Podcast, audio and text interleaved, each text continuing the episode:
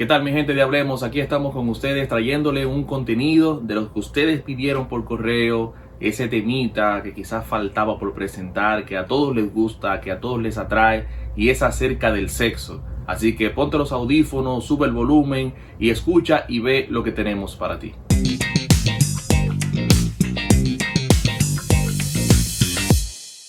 Hoy nosotros iniciamos una serie donde queremos dar respuesta a una pregunta que ustedes nos hicieron hace unos meses, no sé si recuerdan, por correo electrónico acerca del sexo. Ese tema que atrae a los adolescentes, los jóvenes, las hembras, los varones, casados, divorciados, todos entran aquí en este tema y tomando en cuenta la distorsión que tenemos de la práctica del sexo, cómo lo presentan las películas, las series, los cómics, las canciones, Hoy queremos traerte algunas respuestas a seis preguntas específicas acerca del sexo. Y estoy en compañía de mi queridísimo hermano Leo Meyer, quien me va a ayudar a responderte esas preguntas. Entonces, antes de iniciar, Leo, cuéntale a nuestra audiencia quién eres, dónde sirves en la iglesia y un poquito acerca de tu background. Claro, claro. Gracias, Argenis. De verdad que es un placer siempre compartir contigo y compartir con los jóvenes, ¿verdad? Los hermanos que nos están escuchando. Y bueno, como mencionaste, mi nombre es Leo Meyer y sirvo en la Iglesia Bautista Internacional. Allá estoy como director de jóvenes universitarios y bueno, involucrado en la iglesia y en otras cosas. Eh, pero básicamente enfocado como prioridad en la parte de los jóvenes. La parte de los jóvenes. Un honor, Leo, tenerte aquí en esta comunidad y yo sé que va a ser de gran bendición este conversatorio. Gracias, hermano. Entonces, mis queridos hermanos que nos escuchan, nuestros queridos amigos, las respuestas que tú vas a escuchar son respuestas que van orientadas desde una perspectiva bíblica. O sea, Leo y yo somos cristianos, servimos en la iglesia y te vamos a hablar acerca del sexo conforme a lo que dice la palabra del Señor. Quizás no sean las respuestas que tú quieras escuchar, quizás algunas te choquen en algunos puntos, pero lo ideal es que tú conozcas qué dice Dios acerca del sexo y por qué nosotros planteamos en algún momento que se ha desvirtuado la práctica de lo que Dios creó como el sexo en sí mismo. Entonces, Leo, ¿qué te parece si arrancamos? Adelante, claro. La primera pregunta que nos hacen es la siguiente. ¿Por qué el sexo es un tema tabú en la iglesia? ¿Por qué se tiene como ese tema como espinoso, como que nadie quiere ponerle la mano, que nadie como que intenta abordarlo, sino porque lo ven como tan prohibido que a veces llevamos más desinformación que la instrucción que deberíamos llevar? Yo empezaría respondiendo con la, digamos, esta, esta realidad.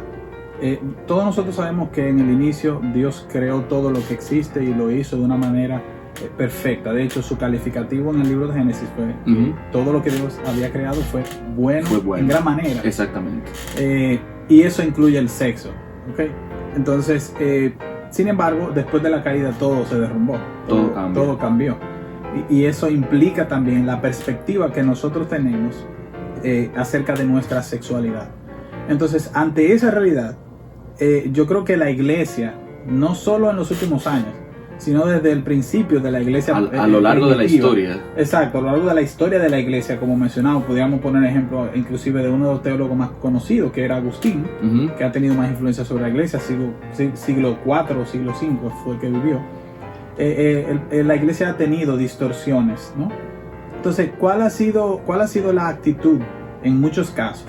Eh, tratando la iglesia de proteger a sus miembros, ¿verdad? Y alejarlos de la sexualidad distorsionada del mundo, que es lo que Satanás ha provocado. Lo que ha hecho es limitar las informaciones, las instrucciones, inclusive bíblicas, respecto a nuestra sexualidad. O sea, tú me dices que nosotros, en pro de proteger nuestra congregación lo estamos llevando a un estado de desinformación que en algunos casos lo hacemos peor. Totalmente de acuerdo. Y es lo que ha sucedido en muchos sectores de la iglesia de nuevo a lo largo de la historia. Entonces, eh, eh, eso ha hecho que se pongan límites, inclusive nosotros, eh, quizá algunos de nosotros ha venido de iglesias donde se prohibía hablar acerca de sexo en la iglesia. Totalmente, totalmente. Entonces, creo que eso ha provocado, ¿verdad? O ha resultado en, un, en una idea, un paradigma, ¿verdad? Un tabú, como nosotros lo llamamos, en la mente de muchos creyentes. Eh, ¿Cuál es el tabú? No, aquí no se puede hablar de sexo. Está prohibido. Eh, eso no se habla. Eh, los jóvenes no pueden saber de eso. Ignorando en nuestra generación, ¿verdad? Ignorando que en, nosotros vivimos en una sociedad hipersexualizada. Totalmente. Una sociedad abusivamente sexualizada, diría yo. Entonces, básicamente yo creo que tú encuentras como la causa de por qué es un tabú ahí Sumado al hecho de que, y yo creo que tenemos que ser, traer ese, este factor a la mesa, eh, esta generación no tiene padres responsables. Eso es un punto importantísimo. O sea, eh, estamos dejando que la televisión críe a nuestros hijos, que el internet críe a nuestros hijos. Exactamente. Y ahí radican muchos de los problemas que tenemos actualmente. Totalmente de acuerdo contigo. Y, inclusive ignorando lo que la Biblia nos enseña acerca de nuestra paternidad, lo que somos padres, tú eres padre, yo soy padre de, de niños pequeños, de hecho ambos. Eh, eh, tenemos un llamado muy claro a lo largo de, a lo largo de la, eh, escritura de que nosotros tenemos que instruir a nuestros hijos. Eso incluye todas las áreas. De manera que yo como padre, a la luz de la Biblia, yo no puedo dejarle a la iglesia la instrucción con respecto a la sexualidad hacia mis hijos. Porque no es responsabilidad inicial de la iglesia. Exacto. Es mi responsabilidad inicial. Ahora bien, quizás si hablaríamos, ¿verdad? Cómo solucionar esto, ¿verdad? Para no dejar a la gente como, eh, como en el aire. Como que esto es un tabú, buenísimo, estamos de acuerdo en que es un tabú. Pero ¿qué hacemos ahora? ¿Qué hacemos ahora, verdad? ¿Qué, qué solución le damos?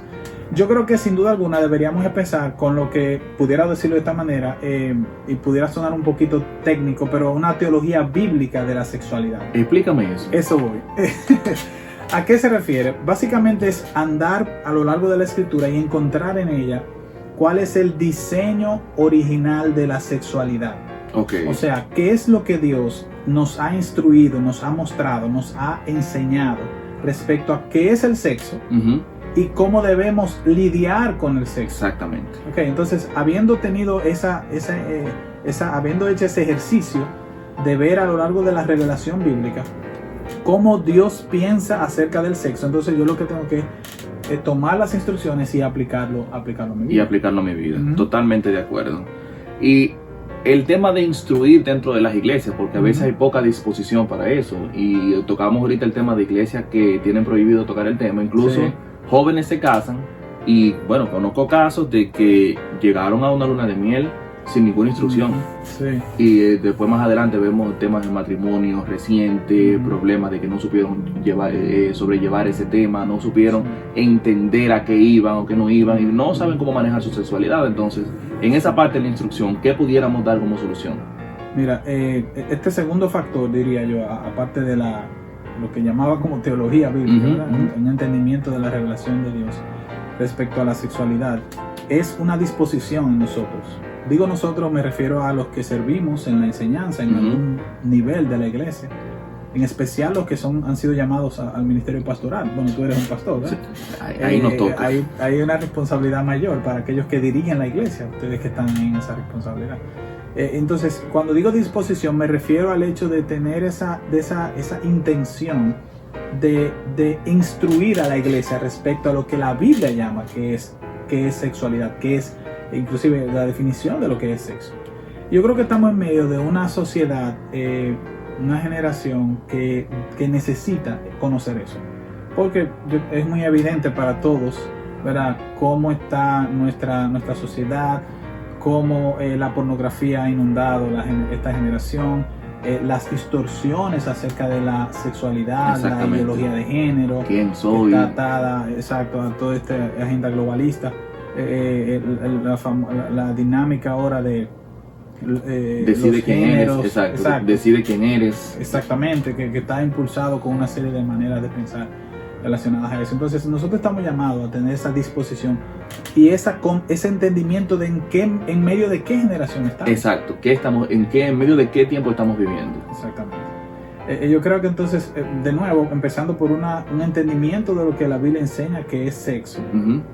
Eh, en que inclusive, yo creo que es saludable mencionar esto, eh, la Biblia te, te refiere, eh, te habla acerca de límites, y yo creo que tenemos algo para ver eso más adelante. No quisiera profundizar ahí, pero, pero sí te deja las funciones dentro del sexo, te las dejas muy claras. Muy claras.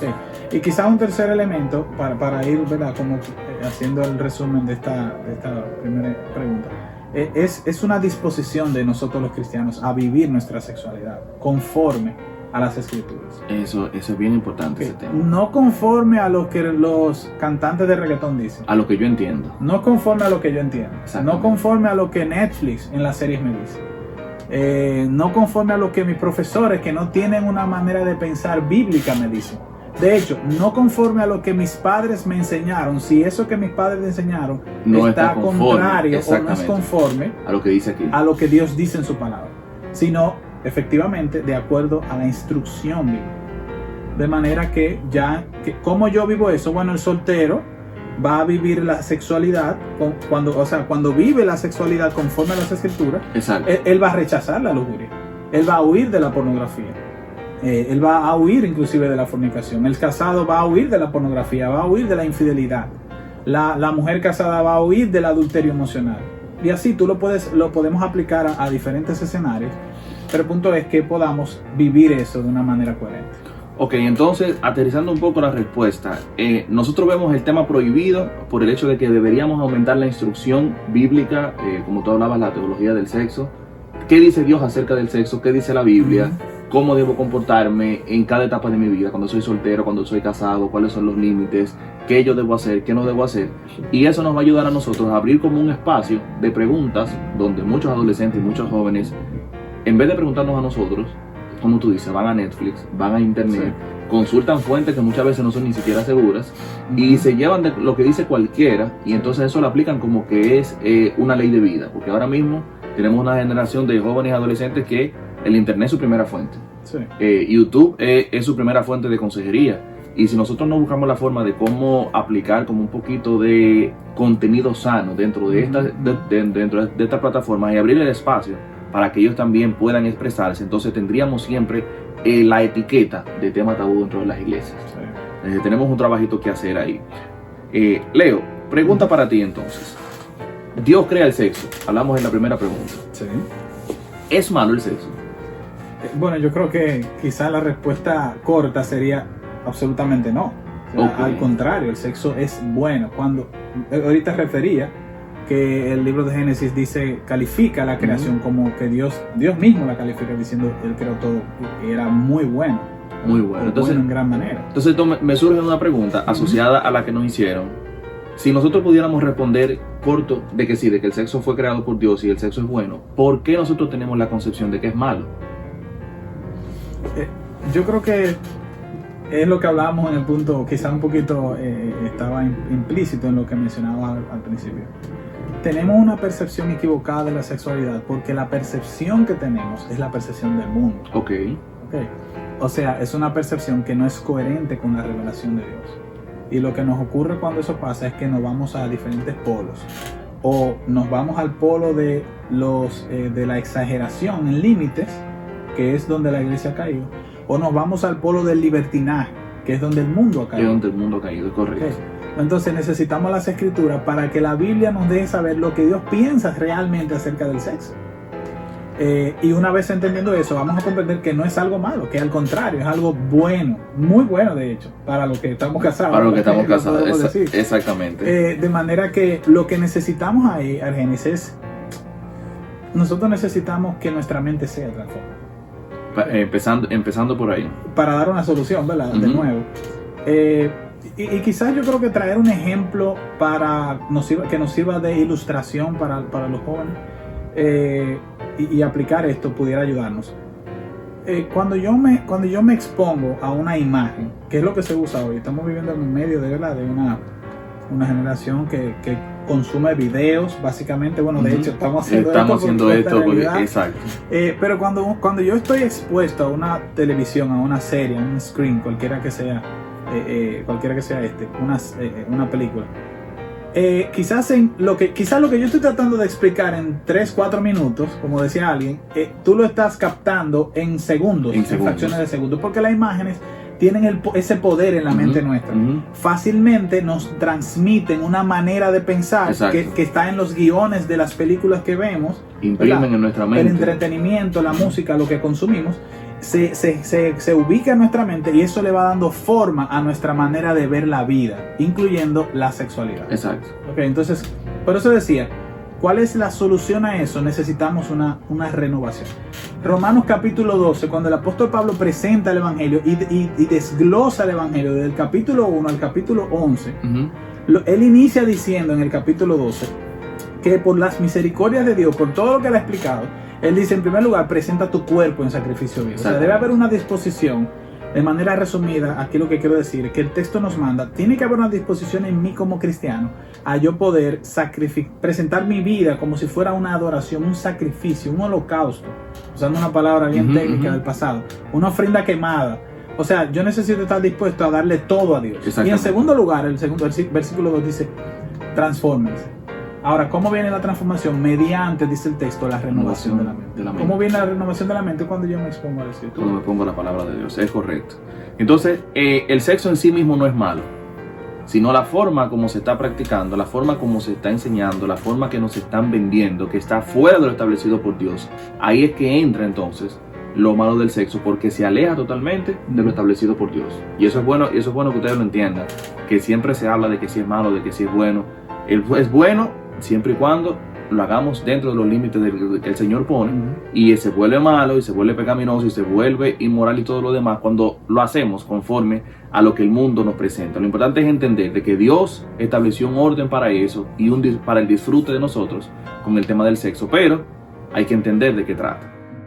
Bueno, Leo, llegamos entonces al cierre de la primera parte del conversatorio, esperando que esas preguntas que hicieron, pues tus respuestas sean de edificación para ellos, que nos dejen los comentarios para saber entonces cómo le ayudamos y qué opinan al respecto. Cualquier duda, escriban en la caja de comentarios que seguimos con el tema.